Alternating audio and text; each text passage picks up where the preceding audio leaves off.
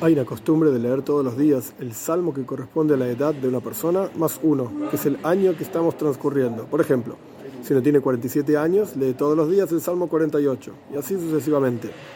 Hoy es el día del cumpleaños del Rebe. El Rebe cumpliría 120 años. Entonces leemos todos los días el Salmo 121 a partir del día de hoy.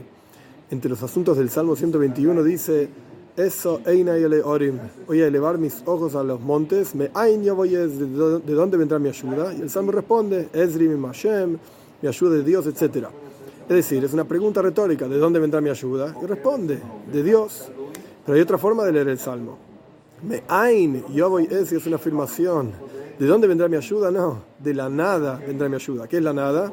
Llamamos a Dios nada porque no lo comprendemos. Nuestra ayuda es de la esencia misma de Dios.